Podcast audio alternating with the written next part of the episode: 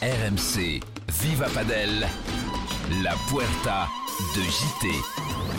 La Puerta de JT, on est en direct de Barcelone. hein. Si vous écoutez ce, podcast, ce troisième numéro de Viva Padel, vous allez vous abonner au Palau San Jordi avec notre partenaire Ed qui nous a mis un super stand à disposition. Euh, Il y a des raquettes euh, partout qui sont encadrées. Il y a des paires de chaussures aussi. Allez sur la boutique euh, en ligne de, Ed, vraiment, ils ont de, super produits et on est parfaitement accueillis pour ce petit week-end au Master Final de Barcelone. Les 16 meilleurs joueurs, les 16 meilleures joueuses de la saison sur le World Paddle Tour sont réunis euh, le temps d'un week-end.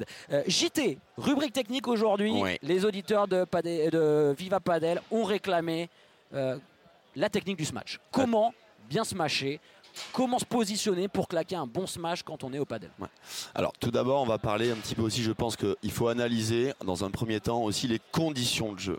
C'est très important. Un peu comme au tennis, il y a des terrains qui sont lents, il y a des terrains qui sont rapides, en fonction si c'est en hiver, si c'est en été. Les vides vont plus répondre. Donc ça va être aux joueurs, à nos auditeurs de s'adapter par rapport à ces conditions. Forcément en été, avec les feeds qui sont forcément plus chaudes, la balle le rebondit forcément plus haut. Donc on va peut-être utiliser ce smash de manière plus importante qu'en hiver. Donc déjà s'adapter par rapport aux conditions de jeu, ça peut être les balles, ça peut être le temps, ça peut être le soleil, plein de paramètres. L'altitude Ensuite. Comment tu dis L'altitude. Exactement, l'altitude aussi. Forcément l'altitude. Donc s'adapter à toutes ces conditions de jeu. Ensuite, pour nos auditeurs, on va parler d'un niveau un peu perfectionnement. Ça va être d'attendre le bon lob, d'être forcément près du filet pour utiliser ce smash. Donc le smash par 3, c'est un smash qui va tomber sur la partie arrière de la vitre et qui va sortir à 3 mètres au-dessus de la grille. On va essayer d'imprimer un effet un peu lifté à la balle. On va essayer de se placer sous la Il balle faut vraiment que je sois sous la balle. sous la balle hein, et d'essayer le, bon tip ce que je peux donner c'est d'essayer d'impacter la balle le plus haut possible c'est très important pour essayer de donner une trajectoire en piqué ensuite on va avoir aussi le smash tapé très fort à plat où là il y aura moins d'effet lifté et pareil, ça va être se placer sous la balle. Mais le, vraiment, le conseil que je peux donner à nos auditeurs, c'est d'attendre le bon lob pour déclencher ce coup-là. Euh, Adri, bon toi t'es un joueur, euh, t'es un joueur de gauche. Euh, alors même si toi t'es le king de la Vibora, c'est comme ça qu'on te surnomme sur le sur le circuit français. King de la Vibora et bientôt le king du par 3. Le king du par 3. Mais justement, euh, Adri, que- quels sont tes petits tips pour bien réussir un, un bon smash? Alors déjà, j'ai un tip, c'est après avoir écouté JT parler du par 3, ne le regardez pas jouer. C'est horrible de dire ça. Mais toi, toi, tu l'as, toi, tu l'as même dit. La, la- la semaine dernière à Toulouse, j'en ai sorti des milliers. Ouais, C'était c'est incroyable. vrai. Les gars. J'ai tenu l'équipe à bout de bras.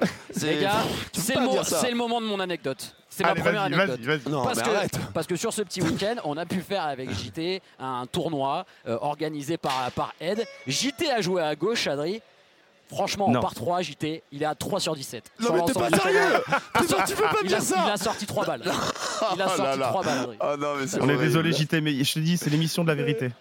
Non, mais t'as- Donc non, mon Euh, Adri, tes petits tips. ouais, Ouais, mon, mon tip, c'est- en fait, ça va être euh, la position sur le terrain, comme disait JT surtout. C'est-à-dire que si vous êtes proche du filet, n'hésitez pas à le tenter, même si, euh, si bien évidemment il y a des conditions qui vont être très très dures, très très lentes. euh, on, va, on, va, on va éviter de le faire. Mais plus vous êtes proche du filet, plus vous êtes sur vos appuis, plus on peut essayer de le tenter et de sortir. Et surtout avoir de l'angle. C'est-à-dire que le, le smash le plus dur au final, c'est celui que JT parlait, c'est le lifter, d'être capable de se placer sous la balle et d'imprégner un effet un petit peu avec la raquette qui, qui va être un peu plus à l'horizontale et, essayer de faire un geste où la tête de raquette va gicler vers le haut.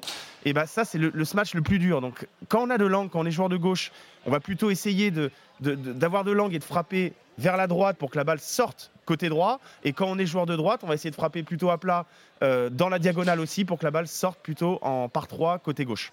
Et alors, question euh, d'un amateur comme moi, quand on a un bras en mousse comme moi, euh, est-ce qu'il faut que je, est-ce qu'il faut que je, je smash? Est-ce qu'il faut que je claque mes balles? Ou alors, si j'ai pas la, la qualité, la capacité pour le faire, faut que je joue autrement? Non, si, c'est ce qui est sûr. Ce qui est sûr, euh, c'est que si t'as pas la capacité, si tu sais pas le faire, faut pas le tenter.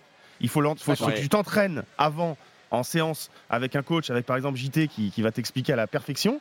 Et donc euh, après, un tu- voilà, une fois que tu vas le maîtriser, là tu pourras le tenter. Il y a, il y a beaucoup de styles de smash, c'est-à-dire qu'on peut faire des vibora, on peut faire des vibora lentes, des vibora rapides avec effet, on peut faire des, des banderas pour maintenir l'adversaire. Il y a plein de façons de gagner le point en smash. On n'est pas obligé forcément de, de taper. On le voit, il y a des joueurs comme Chingoto qui n'ont pas un grand smash, qui attendent Ah oui, crois vraiment les balles. il a- il a- il a- il a pas tapé un par trois de la saison. Enfin, c'est un mec, voilà, il est hyper conservateur. Donc, forcément, au niveau des, des qualités physiques, bah, quelqu'un de très grand va avoir une- un transfert de force au niveau du bas du corps et du haut du corps beaucoup plus important qu'un joueur de petite taille, n'est-ce pas, Nicolas?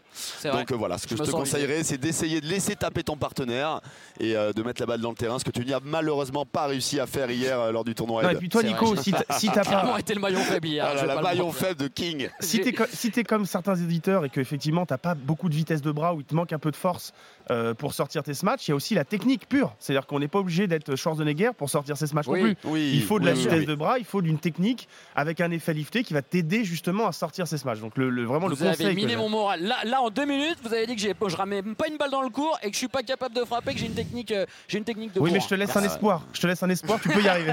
Ouais, voilà, Merci, prends des cours, prends un carnet de 10 et euh, je t'enseignerai le par 3 à l'académie.